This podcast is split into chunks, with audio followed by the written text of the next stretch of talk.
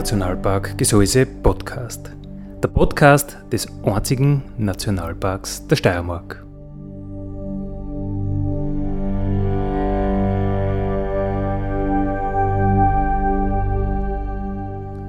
Alle zwei Wochen neu mit Themen aus dem Nationalpark Gesäuse und aus der Nationalparkregion. Daddy,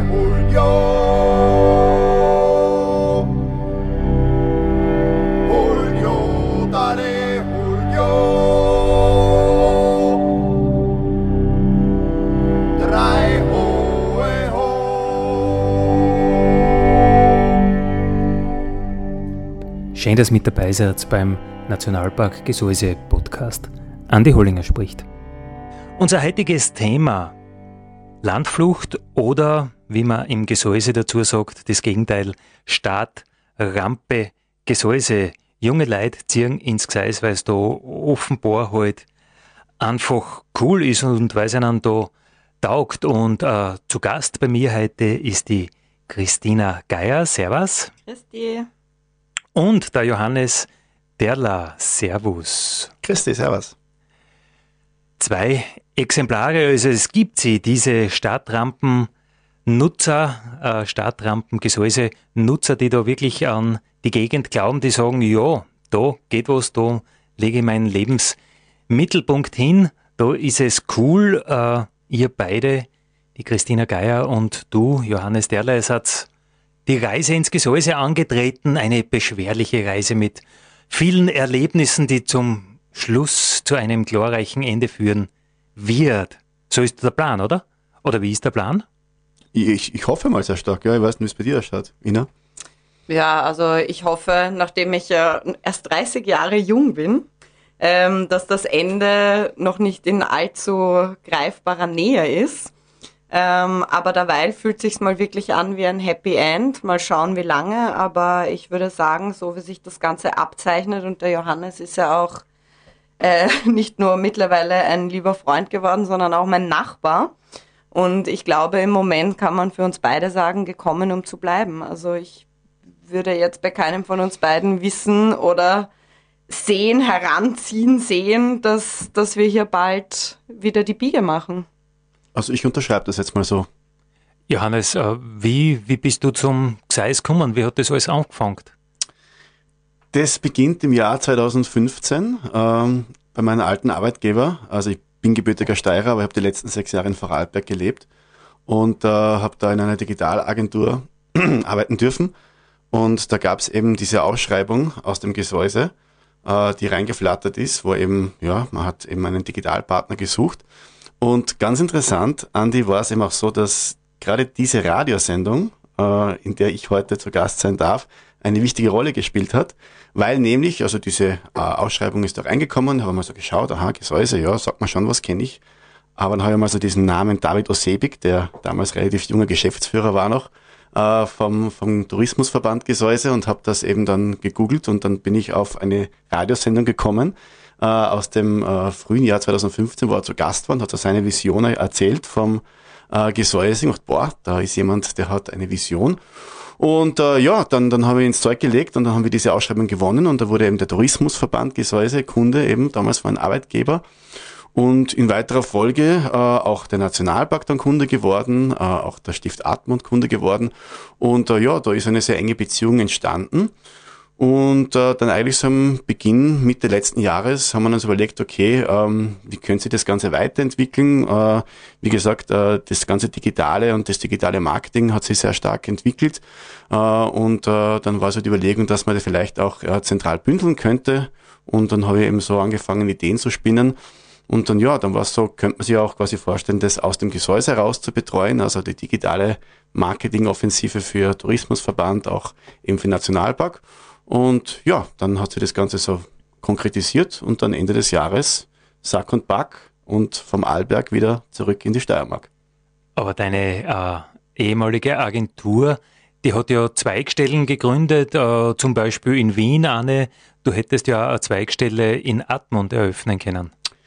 Das wäre vielleicht unter Umständen so möglich gewesen, aber auch der, der eigene Trieb zur Selbstständigkeit ist dann dazu gekommen und äh, habe dann eben auch eben so mein eigenes kleines Unternehmen aufgebaut und gedacht, vielleicht auch wäre dafür ja, das Gesäuse nicht der schlechteste Standort, um das weiterzutreiben. Und ja, so haben wir noch mehrere Möglichkeiten zusammengefasst und genutzt und so ist es dann entstanden und deswegen bin ich jetzt da. Deine eigene Agentur heißt wie und wie findet man die? Äh, die eigene Agentur heißt äh, Pilum Digital. Das äh, hat einen gewissen lateinischen Hintergrund. Das war eine alte römische Kriegswaffe. Kann man recherchieren, vielleicht als Asterix kennt man es auch. Ähm, finden tut man es, wenn man mich kontaktiert, am einfachsten, entweder über soziale Medien oder ähm, direkt über terla.pilum.at. Und ja, wir haben uns fokussiert oder ich habe mich fokussiert in dem Bereich auf den ja, Content Marketing und Social Media ähm, Umfeld, weil ich einfach gemerkt habe, da gibt es äh, großen Bedarf. Und das mache ich nebenbei und ansonsten darf ich mir eben auch ums Gesäuse und die Betriebe im Gesäuse kümmern im digitalen Umfeld. Johannes Terler heißt der Bursche, mit dem wir gerade plaudern. Wer wissen will, wie er ausschaut, schaut zum Beispiel auf den Nationalpark Gesäuse Account auf Facebook, wobei man sagen muss, äh, auf dem Büdel bist du ein bisschen bloß, in echt schaust deutlich besser aus, weil ich glaube, du kommst da ab und zu aussehen und darfst ein bisschen in der Sonne sitzen. Ja, Gott sei Dank ist es so. Ich meine, äh, wettermäßig war es bis jetzt eher ein bisschen durchwachsen der Sommer, aber trotzdem äh, auch eben mit der Ina gerade gemeinsam dürfen wir die schöne Bergwelt äh, erkunden und nachdem für mich ja alles total neu ist, bin ich unglaublich wissbegierig und neugierig unterwegs und ja, bin sehr gern draußen und das war sicher auch ein Mitgrund, warum ich mich entschieden habe, hierher zu kommen, die wunderbare Natur rund um den Nationalpark. Weil dieser Kitsch einfach nur für wenige Menschen auszuhalten ist und du gehörst offenbar dazu. So schaut's aus. Ina, wie war's bei dir? Ja, lustigerweise, ich merke, es gibt einen roten Faden in der Geschichte der Startrampe. Auch bei mir stand ein gewisser David Osebek am Anfang. Das ist offensichtlich der Gseisler Keiler hier, muss man aufpassen. Also an alle, die gerade noch vielleicht in Wien wohnen, sobald ihr vom David was hört, könnt ihr sicher sein, eine Woche später seid ihr dann auch schon im Gseis. Dann wird's gefährlich, ja. Mhm.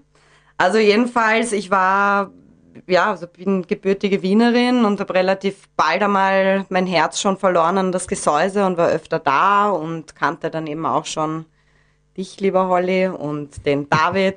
Und ähm, ich war dann bei einem Journalismusfestival in Perugia, äh, noch in meiner Funktion als Redakteurin fürs Bergweltenmagazin und der David hat mich angerufen und wie er ist, halt ohne, ohne großer einleitender Worte mal nonchalant gefragt, ob ich nicht Lust hätte, ein Buch übers Gesäuse zu schreiben. Und wir haben dann eigentlich gar nicht weiter uns dazu ausgetauscht. Das war für mich irgendwie sofort klar und ich habe ja gesagt innerhalb von einer Minute und das war, habe ich dann nie, nie in Frage gestellt. Das war für mich echt so ein bisschen Schicksal und auch ein, ja, ein, ein guter Grund, mit, ähm, mit Wien zu brechen, weil ich ohnehin schon länger weg wollte aus der Stadt und eigentlich war dann für mich schon noch spürbar und relativ deutlich klar, wenn ich gehe, dann ins Gesäuse. Und so ist das gekommen und jetzt bin ich hier und sehr glücklich. Was hat dieser David, was ich nicht hab? Das gibt's ja nicht. ja, was mag das bloß sein? Unglaublich. Also, du hast natürlich auch sehr viel, aber der David hat halt auch spezielle Tricks. Spezielle Tricks. Ein Menschenfänger. Da ein, ein Menschenfänger, ja. Offenbar. Ähm. Wobei man sagen muss, also die Hörer können das ja leider nicht sehen, aber äh, Holly Outfit technisch bist du natürlich schwer zu schlagen und unerreicht für unerreicht den David, Nummer möchte ich sagen. Unerreicht. Startrampe, Gesäuse, die Chance für junge Menschen im Gseis äh, tätig zu sein, die wird offenbar ergriffen. Das ist heute unser Thema, Christina Geier. Äh, du hast schon gesagt, wie du herkommen bist, wie das alles angefangen hat. Du wolltest mit der Stadt irgendwie doch brechen und aufs Land ziehen, ein biederes Landleben führen? Glaubst du? Deine Nachbarn sagen ganz was anderes. Ja, ja, da wird, es bleibt ja auch nichts unbemerkt. Ähm, also sobald man eine neue Lichterkette oder dergleichen aufhängt, kannst du sicher sein, nach zwei Tagen kommt der entfernteste Nachbar und sagt, ja, ich habe gehört, voll die Disco jetzt bei dir im Garten, gell? Also, ja, die Anonymität und das Private der Großstadt ist natürlich nicht mehr ganz so drastisch gegeben, aber das ist auch schön. Also ich denke mir gerade, wenn ich nach links schaue zum Johannes und wir haben sonst auch noch einen wirklich coolen Nachbarschaftszirkel, dann ist es auch fein zu wissen, es gibt da Leute, die merken auch, wenn man vielleicht, weiß ich nicht, mal einen Tag lang nicht draußen ist und schauen dann, ob alles okay ist. Man hält zusammen, ja. Man hält zusammen, ja. Ja, also Lichterkette ist halt ist halt schon ein großes Wort in dem Zusammenhang. Andere haben Bordellbeleuchtung gesagt. Ja, ja. Äh, in, und das äh, in der, in der Corona-Krise, weil alle diese Aktivitäten ja strengstens untersagt waren. Also es war schon sehr provokant. Zumal ich ja auch ein, ein Bett im Garten stehen habe, das ich zu einem Hochbeet umfunktioniert habe. Also Bett, Farbe rot und Gelande. Also ja. Mutig. Mutig, ja. ja. Äh, wo wir eigentlich jetzt beim Thema wären, äh, wie verdienst du derzeit Gott dein Geld? wow, Holly, wow. Das war ein guter Segment, wow. ähm, ja, also tatsächlich nicht in der horizontalen, sondern ich schreibe. Ich schreibe, also ich war davor bei Bergwelten als Redakteurin und davor in Hamburg bei einer Philosophiezeitung und habe mich dann mit meinem Weggang aus Wien selbstständig gemacht und schreibe jetzt für verschiedene Medien, was sehr schön ist, weil es auch sehr abwechslungsreich ist. Also nach wie vor bin ich für Bergwelten noch tätig, mache aber doch auch immer wieder ähm, thematisch andere Fässer auf, unter anderem auch für die Nationalparks Austria. Und das bietet sich natürlich umso mehr an, wo ich ja jetzt selbst in einer Nationalparkregion wohnen darf und so diese Mischung macht's für mich wirklich sehr spannend und eröffnet mir einfach auch viele Möglichkeiten und viele Freiräume. Also jetzt auch diesen Luxus genießen zu dürfen, am Vormittag, wenns Wetter gut passt und ich mich auspowern muss, noch schnell irgendwo auf einen Berg raufzuheizen und am Nachmittag erst zu arbeiten oder vielleicht überhaupt erst am Abend. Das ist ein, ein Zugewinn an Lebensqualität und Freiheit, die ich so nicht mehr missen möchte und ich glaube auch nicht mehr missen kann. Und warum seid ihr von euren äh, alten Arbeitgeber weggegangen? Ich meine, das waren ja wirklich etablierte Firmen bei euch beiden. Hätte man nicht was vereinbaren können mit Homeoffice oder äh, zieht ins Gesäuse und arbeitet für eure alten Arbeitgeber? War das, war das nie ein Thema gewesen? Also ich glaube in meinem Fall nicht, wobei ich bin ja schon noch, noch frei tätig für Bergwelten, also ich arbeite schon noch für sie. Aber es ist natürlich schon noch ein Zugewinn an, an mehr Möglichkeiten, sich selbstständig zu machen. Ja, man ist sein eigener Boss, man kann sich seine Zeit selber einteilen, man ist niemandem Rechenschaft schuldig und man kommt halt mit sehr vielen spannenden Projekten in Berührung. Also ich glaube, das gilt gleichermaßen für den Johannes wie für mich. Man ist halt jetzt nicht nur in einer Nische drinnen. Ja, man kann sich halt selber schon noch überlegen und eigenständig entscheiden, in welche Richtung man gehen will, was man angreift, was nicht und es ist einfach sehr spannend und vielfältig, oder wie siehst, wie siehst du das, Johannes? Ja, absolut. Also bei mir war es auf der einen Seite ganz klar auch der Drang, eben was Eigenes zu machen, selbstständig zu werden und in dem Umfeld tätig sein zu dürfen. Auf der anderen Seite aber auch ganz klar hier in die Region zu kommen und hier in der Region, die ich kennenlernen durfte, als Agentur äh, wirklich aktiv tätig zu werden und äh, die Leute hier zu unterstützen mit dem, was ich glaube, was ich einigermaßen kann, was eben Kommunikationsleistung ist. Und äh, in weiterer Folge wirklich auch aufgrund der Tätigkeit, dass ich eben auch direkt beim Tourismusverband mitarbeiten darf, auch äh, in Richtung Regionalentwicklung was zu bewirken. Und das einfach zu sehen, was jetzt die letzten Jahre sich entwickelt hat und was sich jetzt auch weiterentwickeln wird, da einfach äh, an vorderster Front mitarbeiten zu dürfen, das ist eigentlich das, das Tollste und das Schönste. Und ja, das macht sehr, sehr viel Spaß. Das heißt, für dich ist eine, eine große Soundkiste auch wichtig. Regionalentwicklung ist ja so alles und nichts. Also man kann jahrzehntelang nichts tun oder man kann in kürzester Zeit Unglaubliches erreichen, je nach Geschick, wie man es halt angeht. Ja, also da müssen schon viele Dinge zusammenspielen. Also ich glaube, das Besondere äh, an der Region Gesäuse ist einfach das tatsächlich, dass einfach sehr viel jahrelang nichts passiert ist oder sehr wenig passiert ist und dann einfach so das, und jetzt muss ich wieder zurückkommen auf eben, was wir vorher besprochen haben, auch die Arbeit von, von David Osebik und auch der, der Rebranding-Prozess und die Neuausrichtung der Marke, dass da einfach viel angestoßen wurde, wo man jetzt schon merkt, dass das wirklich Früchte trägt und aus diesen Initialprojekten jetzt weiterführende Projekte entstehen und das schon eine gesamte Region eigentlich wirklich so in, in Schwung bringt und, und Steine ins Rollen bringt.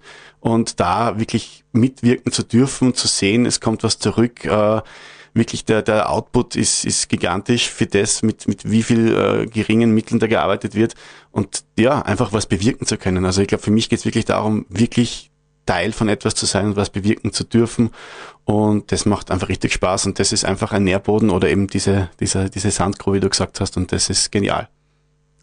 Selbstständig zu sein heißt ja auch, man macht selbst und ständig. Äh, seine Dinge, würdet ihr euch selber so in die Richtung Workaholic bezeichnen? Uh, also bei mir ist das, wenn, also ein bisschen intervallsmäßig bei mir. Wenn ich in einem Projekt gerade mittendrin bin und gut eingearbeitet und zumal eine nahende Deadline mir ins Haus steht, dann kann ich schon einen gewaltigen Output in sehr komprimierter Zeit erbringen und leisten. Aber es gibt dann natürlich auch wieder Phasen, das ist jetzt natürlich auch Corona-bedingt der Fall gewesen, wo es ein bisschen lockerer ist, wo jetzt vielleicht nicht fünf Projekte gleichzeitig laufen. Und das genieße ich dann auch. Also ich finde es ich find's schön, dass, dass es immer wieder Phasen gibt, wo es mehr zu tun gibt, die intensiver sind. Wiederum auch abgelöst von Phasen, wo ich dann mich in den Bergen da austoben kann. Also es ist bei mir echt auch immer abhängig davon, wie sehr ich gerade in einem Projekt drin bin und fairerweise auch, wie, wie drohend die Deadline schon über meinem Kopf hängt. Also ich bin so ein klassischer, ich kann nur mit Deadline vor Augen arbeiten. Typ, ja. Ja, da gibt's dieses äh, sensationelle äh, Christina Geier Panik Abgaben Termin mhm. Gesicht. Äh, mhm herrlich, aber offenbar, offenbar bewirkt es was. ja, wenn es muss, dann muss es, gell? Ähm, aber ja, insgesamt muss ich sagen, arbeite ich schon sehr, sehr gerne, aber auch immer dann gut, wenn ich den nötigen Ausgleich habe. Also das war schon noch mit ein Grund, der mich aus Wien weggehen hat lassen, einfach zu merken, es war zu einseitig, es war zu kopflastig, ich habe mich zu wenig bewegt, ich hatte zu wenig Berührung mit Natur und ich brauche tatsächlich beides, um zu funktionieren. Also ich bin umso produktiver und ich glaube auch, ich schreibe besser, wenn ich auch körperlich ausgelastet bin und nicht nur meinen Kopf fütter, sondern auch schaue, dass es meinem Körper gut geht, wenn man das überhaupt so getrennt voneinander sehen kann. Äh, Christina Geier, du sagst, du musst die körperlich auspowern. Erst down kannst richtig gut schreiben. Ich kann mich an deinen ersten Gesäuse-Artikel erinnern. Den hast du noch an einer Skitour geschrieben, der ist richtig gut geworden. Ja, aber das war ja auch nur, weil du dabei warst. Du warst meine Muse, verstehst? Schleim, Schleim, Schleim. ja, das. nein, aber das, das stimmt schon so. Also ich glaube ähm, ganz generell, dass wir da bis zu einem gewissen Grad auch sehr inkonsequent sind, wenn es um unsere eigene artgerechte Haltung geht, sage ich einmal. Also jetzt werden wir langsam schärfen sich unsere Sinne und wir überlegen uns, welche Viecher wir fressen wollen, woher wir wollen, dass sie kommen, wie sie gehalten werden. Uns ist wichtig, dass die Kühe im Sommer vielleicht auf der Alm sein dürfen, die Schweindel raus dürfen. Aber was wir völlig außer Acht lassen, ist, dass wir uns selbst acht bis zehn Stunden am Tag einsperren in engen Räumen mit anderen Menschen und nur sitzen und in ein viereckiges Kastel schauen und ich glaube, das hat auf uns, auch wenn es uns vielleicht nicht so bewusst ist oder wir uns das auch nicht so bewusst machen wollen, aber ähnliche Auswirkungen wie auf jedes andere Lebewesen, das im Grunde dazu schon ausgelegt ist, sich zu bewegen und draußen zu sein und an der frischen Luft zu sein. Bei manchen sicher mehr, bei anderen weniger. Aber ich würde glauben, dass es jedem von uns gut tut, ein bisschen mehr draußen zu sein, sich ein bisschen mehr zu bewegen und wage jetzt mal die steile These, dass dann vielleicht auch der Arbeitsoutput ein anderer, besserer würde. Also du plädierst für eine artgerechte Christina Geier-Haltung. also über den Namen können wir natürlich streiten. Über deinen? Aber vielleicht, ja, so eine kleine Gseiskur am Wochenende könnte ich mir vorstellen, dass die Woche drauf dann bei einigen beschwingter und produktiver Das wäre doch ein neues, interessantes Produkt vielleicht, oder? Ja, aber das ist ja dann schon, liegt ja schon wieder eher dann in den Händen des Touristikers. Natürlich, das lässt sich sicher gut vermarkten. ja, ähm, was ist euch ein Plan B, wenn ihr drauf kammert? Das Gseis, das taugt doch nichts. Darf ich zuerst? Es gibt keinen Plan B. Also zumindest nicht jetzt konkret. Also ich kann mir aktuell nicht vorstellen, dass das Gseis das nicht erfüllt, was die Erwartung hergibt. Also von dem her kein Plan B vorhanden. Kein Plan B. Christina, bei dir? Auch kein Plan B, auch kein Plan C. Und ich bin auch bin kein großer Fan mehr von, von Pläne schmieden, wenn es irgendwann einmal nicht mehr passen sollte, wovon ich jetzt einmal nicht ausgehen will und was sich auch nicht abzeichnet. Aber wenn, dann mache ich mir dann, wenn es soweit ist, mache ich mir dann Gedanken. Okay, sehr konsequent, muss man sagen. Gespannt. Aber es tut mir leid, Holly. Ich glaube, du musst dich damit abfinden. Wir sind so leicht nicht abzuschütteln. Eben. Gekommen, um zu bleiben. Gekommen, um zu bleiben. naja, jetzt muss ich schon noch ein bisschen nachbordeln. Äh, wie schaut es bei euch mit der Liebe aus? Nicht nur die Liebe zum Gesäuse, sondern die Liebe fürs Herzerl, weil wir Einheimische, wir haben ja da oft äh, das gar nicht so leicht, weil ja die Auswahl am Land nicht so groß ist, wo einfach wenig Leute da sind. Äh, wie geht's da euch damit? Also aktuell ist es so, dass ich äh, die Natur liebe und die Zeit draußen und die Zeit mit lieben Menschen, die ich draußen verbringen darf und das mich unglaublich erfüllt und das mein Herz höher fliegen lässt. Und äh, ja, wie gesagt, das mit lieben Menschen um sich rum, die das gleich fühlen oder ähnlich fühlen, das erfüllt mich mit sehr viel Glück und von dem her ja, bin ich auch, was diese Liebe betrifft, sehr gut äh, beflügelt zurzeit.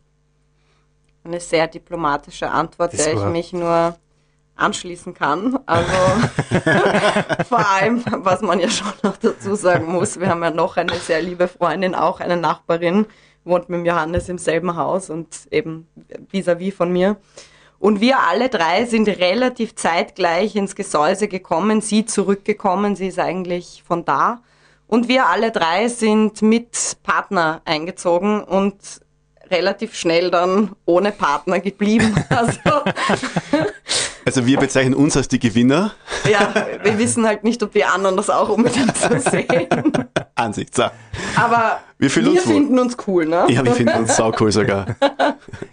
Ich höre da schon ein bisschen, also so leicht ist für euch auch nicht, wo einfach wenig Leute sind, gibt es wenig Auswahl und da muss man sich Wobei, irgendwie... also man muss schon noch sagen, es liegt ein bisschen an unserem Lifestyle, weil ähm, ja, wir leben tatsächlich ein Leben wie, wie, wie, wie Oma und Opa, Granny und. Äh also das, das Leben am Land, äh, das, das, ja, wie gesagt, der Hahn kräht und man steht auf, wenn der Hahn kräht. Und das, das, wie gesagt, wenn man generell eben so als Morgenmensch gepolt ist und von uns beiden weiß ich, dass wir das so sind, dann kann man das ja genießen.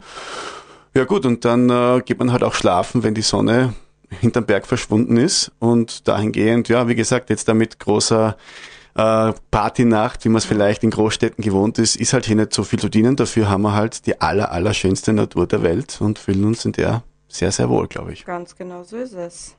Was war vielleicht das Wichtigste äh, für diese Entscheidung? Die Berg, die Gesundheit, äh, die wenigen Leid, weil in der Stadt, glaube ich, ist man oft auch ein bisschen äh, einfach überfüllt von so vielen Menschen. Man kriegt da ein bisschen äh, äh, Massenhysterie fast, möchte ich sagen. Äh, oder schon geschlossene Freundschaften oder wieso? Was, was war für euch wichtig, dass ihr gerade da herzogen seid? Ich glaube, es ist ein bisschen eine Mischung aus all den äh, bereits gegebenen Antworten von dir. Also es war sicher leichter für mich, weil ich hier schon ein paar Leute gekannt habe. Aber in erster Linie, also müsste ich mich jetzt auf einen Grund versteifen, dann waren es sicher die Berge. Also meine Liebe zu den Bergen und zu den Gesäusebergen im Besonderen die für mich an Schönheit wirklich nur schwer zu übertreffen sind. Ähm, und zum anderen, ich weiß gar nicht, ob man das wirklich jetzt mit einem Begriff so beschlagworten kann, aber mir hat einfach in Wien manchmal etwas gefehlt, das ich so gar nicht benennen konnte. Und ich würde meinen, jetzt, wo ich es anders kenne, war es schon so ein, eine ja, Verzweiflung, wenn man aus dem Fenster schaut, dann nur auf eine graue Hauswand zu schauen und nichts Grünes zu sehen, nichts, wo man einfach auch einmal den Blick ruhen lassen kann. Und diese Dauerbeschallung, ständig Polizeisirenen dort und Geschrei da und also einfach, es war immer so hektisch und jetzt, das ist für mich das Größte, aus dem Fenster zu schauen und die Hochdorfgruppe glühen sehen im Abendrot, die Grillen zirpen hören. Ich meine, das klingt alles so fürchterlich kitschig und idyllisch, aber ja, Jesus, so ist es halt. Es ist? Wir leben so. halt im Paradies. Was Ja. soll man sagen? Wirklich. Und wie gesagt, also wir haben auch gewisse Rituale mit, mittlerweile äh, Ach was, wir etabliert. zwei Rituale? Nein, komm on. Also gemeinsame morgendliche Ausflüge auf den äh, Hausberg Dörfelstein zum Beispiel. Mount Durfee. Ähm, und ja, das ist einfach, es ist die Lebensqualität, äh, wenn man einfach einen gewissen Bezug zur Natur hat und das genießen kann, ist einfach so unglaublich groß, wenn man den, aus dem Haus gehen kann und einfach, ja, mitten in der Natur ist und Kraft schöpfen kann dadurch und nicht im Stau steht, nicht eben den, den Lärmpegel hat. Das, das, das gibt einen, glaube ich, so viel und ähm, ja, ich, ich kann es mir wirklich nicht mehr anders vorstellen. Und wie gesagt, das Ganze heißt ja auch Startrampe, weil ich glaube, es gibt einfach viele Menschen, die vielleicht äh, diese Sehnsucht hätten.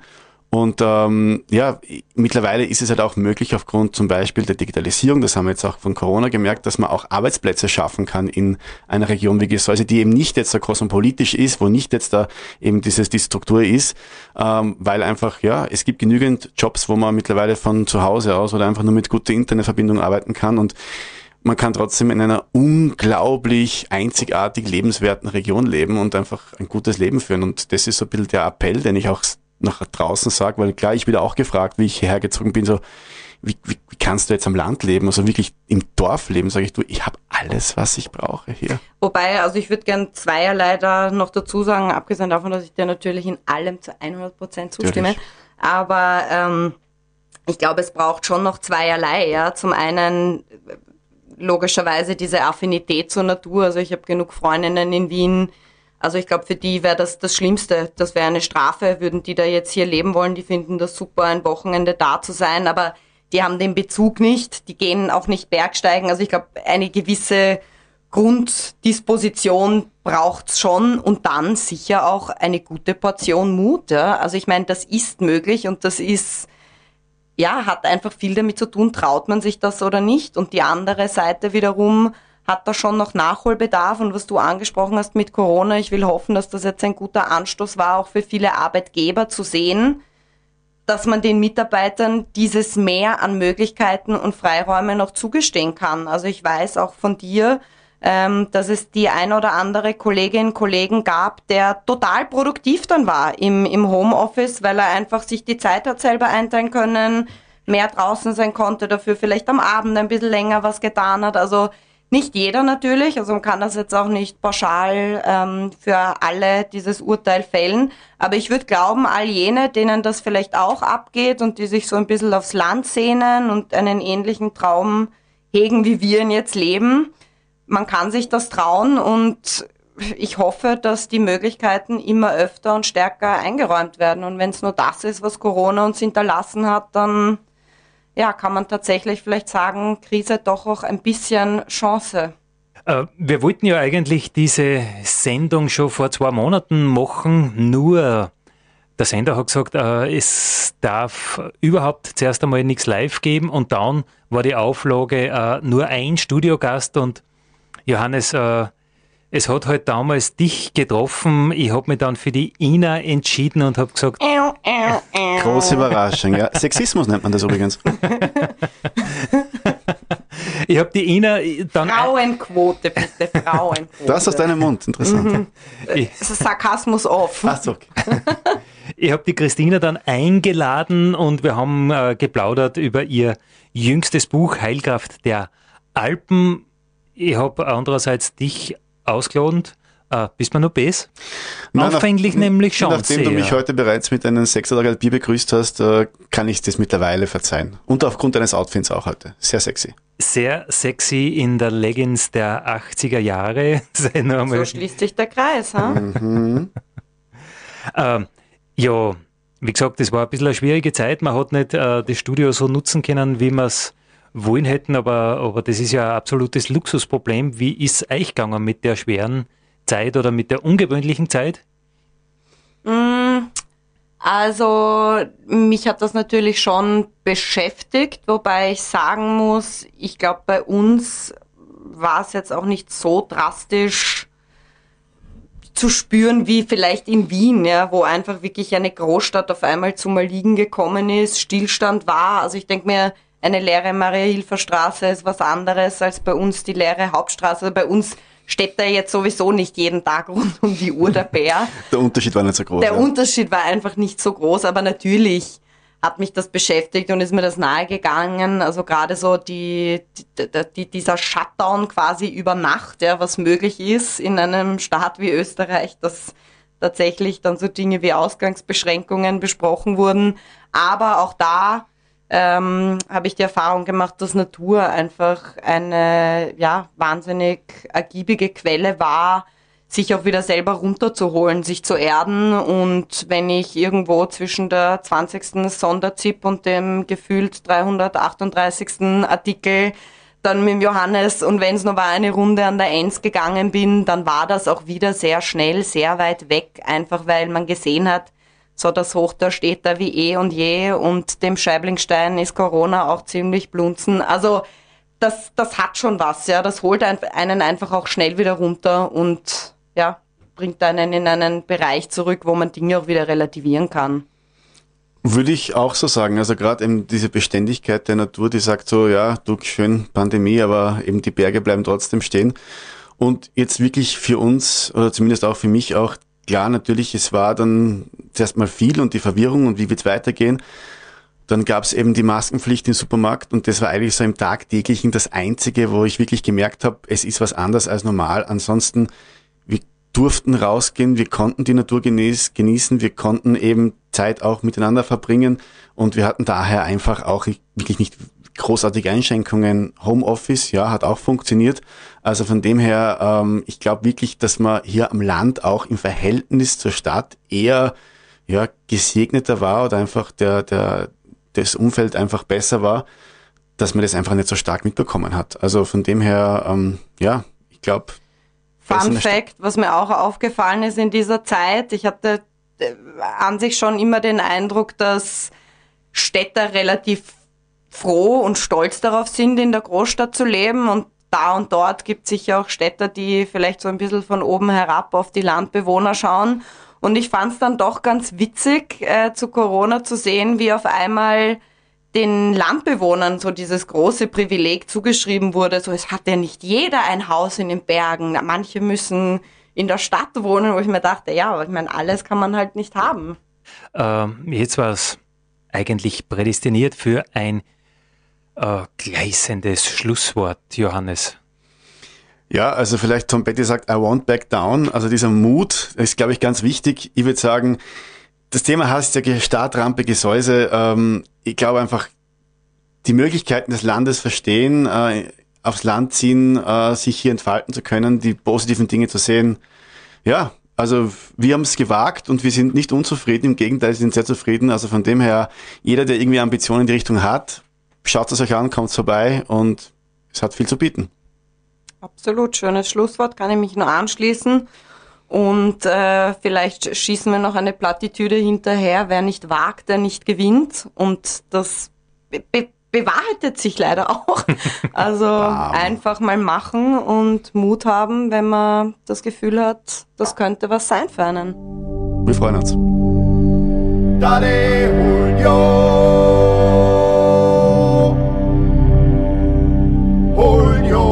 Dale Julio. Julio.